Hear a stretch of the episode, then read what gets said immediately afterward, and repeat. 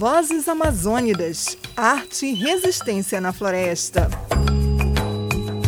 Seja muito bem-vindo. Este é o podcast Vozes Amazônidas, Arte e Resistência na Floresta.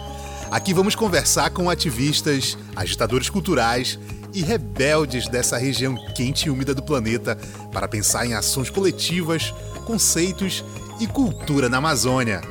Nesta edição, conversamos com o premiado e conhecido internacionalmente escritor e poeta paraense Vicente Cecim, autor de várias obras fundamentais na literatura paraense.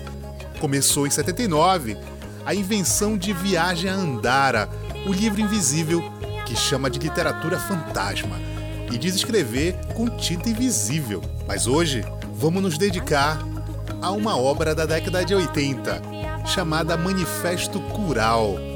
Muito interessante. E ele está aqui para contar tudo pra gente. Olá, olá, olá. Quem fala aí do outro lado? Eu sou o Vicente Francesi, que escreveu o manifesto há mais de 30 anos atrás. Atualizei, atualizei ele várias vezes. Eu vou falar um pouco do que ele é. Espero a atenção de vocês, já que é esse interesse. Vicente, eu gostaria que você falasse sobre a origem do manifesto, aquela confusão toda no SBPC, é, aqui em Belém, gente de todos os lugares do Brasil, autoridades e você por lá e o manifesto. Conta como foi aquela história. A origem do Manifesto Cural é no ano de 1983. É, a realização foi a realização da SBPC, é, a é, Sociedade Brasileira para o Progresso da Ciência, a primeira que foi realizada e foi escolhido Belém, capital da Amazônia. E o assunto era Amazônia. Então vieram pessoas do de vários países do Brasil, veio pessoas de fora, e escritores e cientistas, sociólogos, antropólogos e etc. E é, começaram a acontecer um monte de eventos na cidade inteira, uma disposição muito grande, aparente de é, denunciar e criar um, criar um mecanismo de defesa da Amazônia.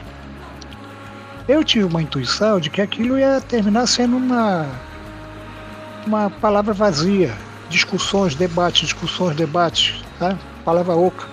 Ia se dispersar tudo depois terminasse aí a, o encontro da SBPC, que era uma semana, e não ia acontecer nada.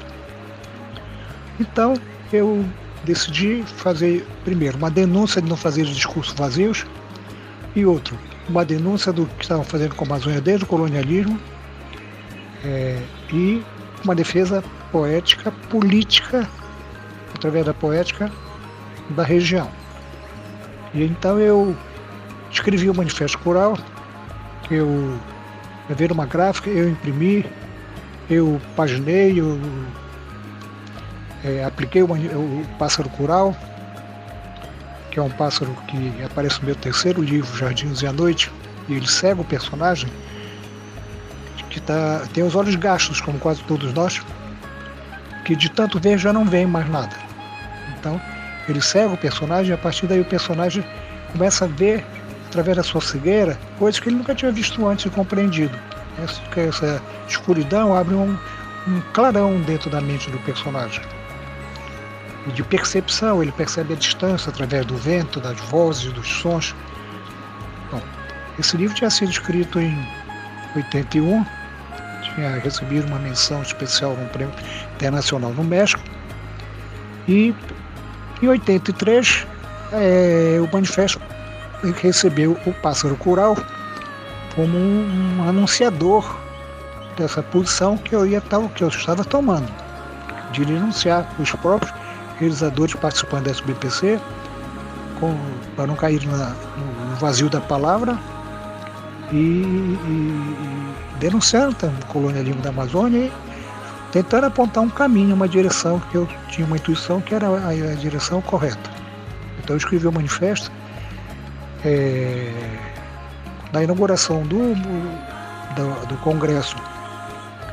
Tinha uma reunião, aquelas típicas de personagens dos filmes do Buñuel, é, autoridades civis, militares e religiosas é, constituídas e financeiras e tal.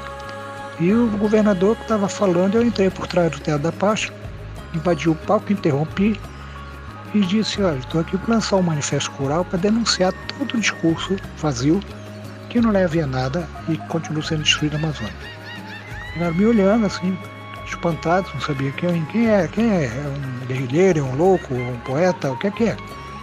E aí eu entreguei para o governador, tome, leia e esse é o caminho. E disse, boa noite, continue com as conversas vazias de vocês. E me retirei. E lancei o um manifesto em tudo quanto foi lugar que tinha reuniões aqui em Belém, e interferia e falava e fazia as denúncias que eu tinha que fazer. Essa é a origem do Manifesto Coral. Cecinha, eu queria que você explicasse para gente o conteúdo do manifesto, a questão da colonização da Amazônia, essa Amazônia artificial.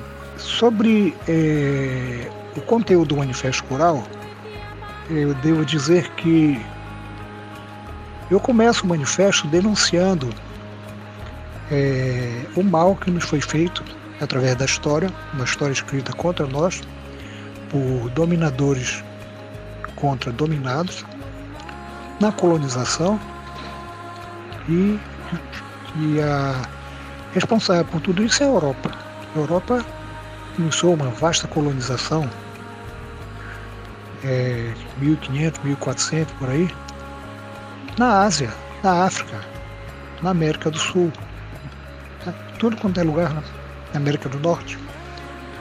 E, é, é, e é, implantou pela persuasão falsa, mentirosa, pela violência e pela, pelo poder do dinheiro e pela cobiça, exterminou povos inteiros, os incas, os maias, os tupis, os guaranis, milhões e se apossou das terras deles e das nações deles.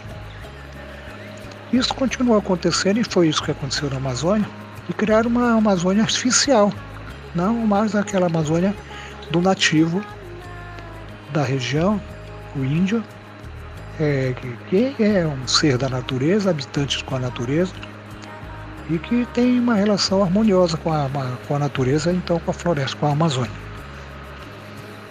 É, essa reformação prosseguiu depois, já no tempo mais recente, com o que se chamou de neocolonialismo ou então o imperialismo. Ainda a Europa, mas cada vez mais os Estados Unidos da América, que é, passou a ser o, o, o explorador frontal da América do Sul inteira, que eles denominam lá, os presidentes, eles, os, os políticos, os homens de negócio, todo, é, de o nosso quintal. A América do Sul é o nosso quintal. Tá? Então é nosso. Nós somos a casa e eles são o quintal. Um pouco casa grande sem zala, entendeu? Nós somos a casa grande e é a América do Sul, Brasil, América, países latinos são o nosso quintal, a senzala. Tudo isso foi denunciado no manifesto e é, e eu tinha uma perspectiva, uma percepção da Amazônia, que era uma percepção em que eu transfigurava ela já nos livros pela é, visão da região através do, do que eu passei a chamar de imaginal. Muito interessante, né? Vicente, eu queria que tu explicasse como, através da Viagem Andara, aquele livro invisível que contém os livros visíveis que tu foste escrevendo desde 79, é, que também ele não é escrito, né? E segundo você, ele nunca será escrito, que ele seria apenas um título. Como é que tu visualizou um caminho possível para a Amazônia nesse contexto todo? Indiquei o que eu achava que era um caminho, que eu sentia que era um caminho, realmente de libertação, de uma tomada de consciência e de uma ação que nos libertasse dessa falsa história, dessa falsa Amazônia, aplicada pelo colonialismo, pelo neocolonialismo, pelo imperialismo sobre a Amazônia com a cumplicidade dos brasileiros que ignoram muito, completamente a Amazônia e agora estão exterminando mais ainda com esse governo tenebroso, né? uma coisa que veio das tenebras, das trevas mesmo, que nós somos responsáveis por termos feito essa escolha do mal para nós, agora, É, essa mesma inconsciência que fez esse mal agora, desse governo, também foi uma inconsciência que foi sendo é, gerada, condicionante, pela presença do colonizador e da falsificação da Amazônia. Então, é, os caminhos que eu indiquei, o caminho que eu indiquei foi o seguinte: que a Amazônia era um, uma região é, muito original e cósmica, porque eu entendo, eu percebi que o sagrado se manifesta na natureza aqui na Terra. E não se manifesta na civilização, nas coisas humanas. Ele se manifesta na natureza. Então esse sagrado que se busca no invisível olhando para o céu, ele já está presente no visível ao nosso redor aqui na Amazônia. Essa imensidão que eu percorri até a Venezuela, né, e que é metade do continente né, sul-americano e que é, o, o caminho era a gente refazer essa história feita contra nós, que nos deformou, refazer pelo nosso imaginário, que era a nossa riqueza, é, a nosso favor. Né? Então, despertar dessa alienação em que nós havíamos sido lançados pelo colonialismo e pela exploração da Amazônia com a cumplicidade dos próprios brasileiros. Certo, mas é, mas explica como era esse caminho exatamente. Agora eu vou falar de qual foi o caminho que eu apontei. O que eu disse foi, o caminho que eu vi foi assim. É preciso que a gente faça uma fusão da nossa condição de homens com a região. Que nós nos tornemos homem e região ao mesmo tempo. Que nós nos entreguemos é, intensamente à natureza, nos entreguemos, então nos integremos muito intensamente, dar, nos darmos assim embriagadoramente a, vida através da natureza, através da floresta, através da Amazônia, com todos os seus rios, animais, é, peixes, pássaros, seres humanos, seus mistérios, suas lendas, seus, suas fábulas, suas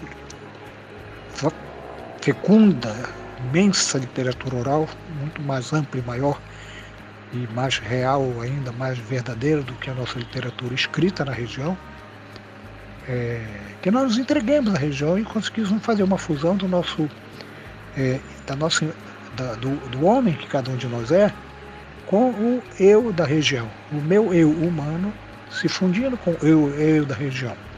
E eu citava um exemplo que havia sido é, realizado, estava sendo realizado ainda, que era como o Guimarães Rosa fez, se fundindo ao sertão. Tá? Eu vou dizer que a Amazônia, como sertão, era uma região, era uma dimensão da realidade muito própria, como o sertão é muito próprio de si, a Amazônia é muito própria de si. E o Guimarães Rosa fez o quê? Ele fundiu o seu destino de homem com o destino da região dele, que era o, o sertão. E transfigurou ela. Né? Transfigurou ela. É, através da sua literatura. Através da sensibilidade, da, da, da imaginação e da é, criação da literatura verdadeira, que só é possível se criar através da palavra. Você não deve usar a palavra para contar histórias, usar a palavra para fazer poemas. Isso não é literatura. É, você tem que partir daquele princípio e dizer assim, no início era o verbo. Né? Então tem coisa lá que está lá no Evangelho do, do, Pedro que diz assim, o verbo se fez carne. Isso é uma coisa que toda a Ásia, todos os Vedantas mais antigos que os cristãos e tudo sabiam disso tudo, né?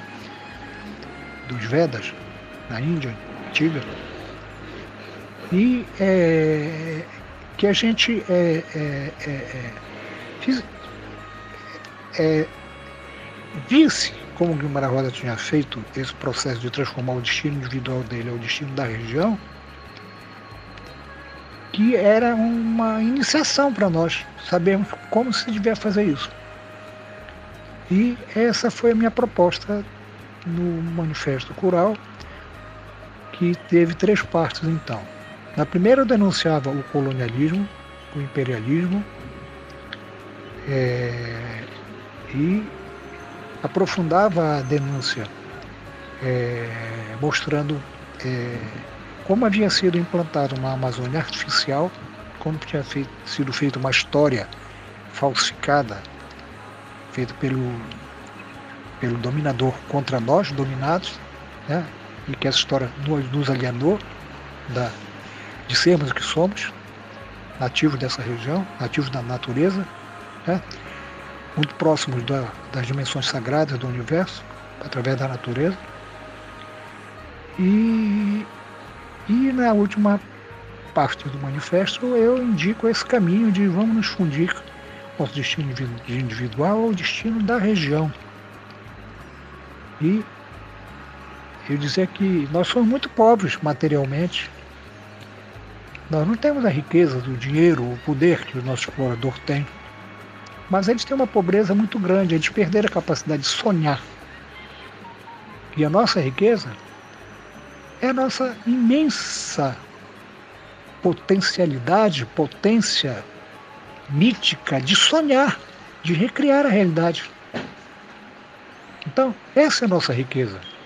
Nós não podemos enfrentar ele com as mesmas armas que ele usa.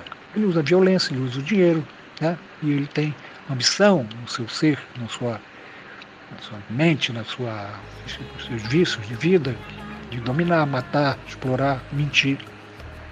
E nós temos uma, uma na autêntica vida nativa mesmo da região, nós temos mais uma, uma, uma integração com a natureza, onde não tem falsidade, não tem mentira, as coisas são o que são e tudo é muito transparente. Tudo também é muito encantado, encantado mágico e sagrado.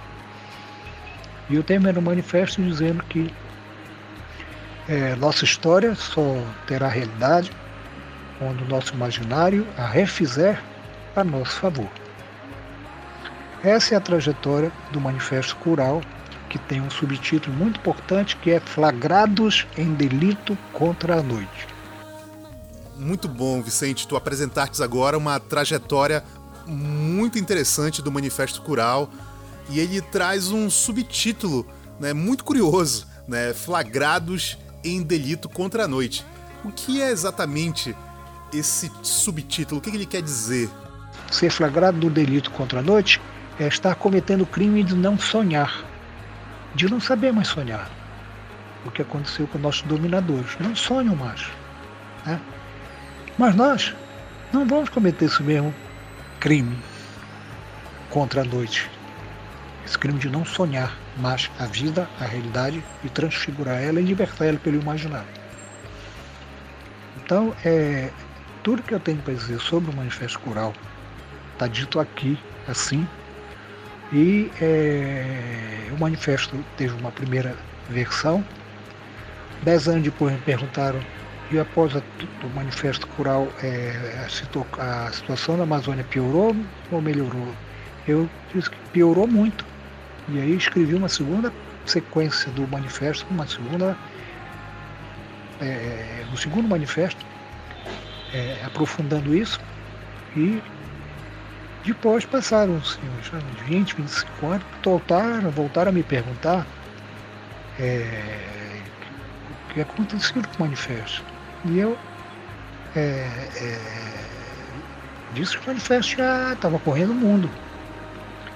Tinha saído várias partes do Brasil, tá, tinha saído em livros, tinha saído em publicações diversas, tinha saído no livro da Funarte, da, da, da, da, Funarte, tinha saído publicado no livro internacional da Universidade de Pernambuco, que é Os Crimes contra a Vida e a Natureza, agora mais recente.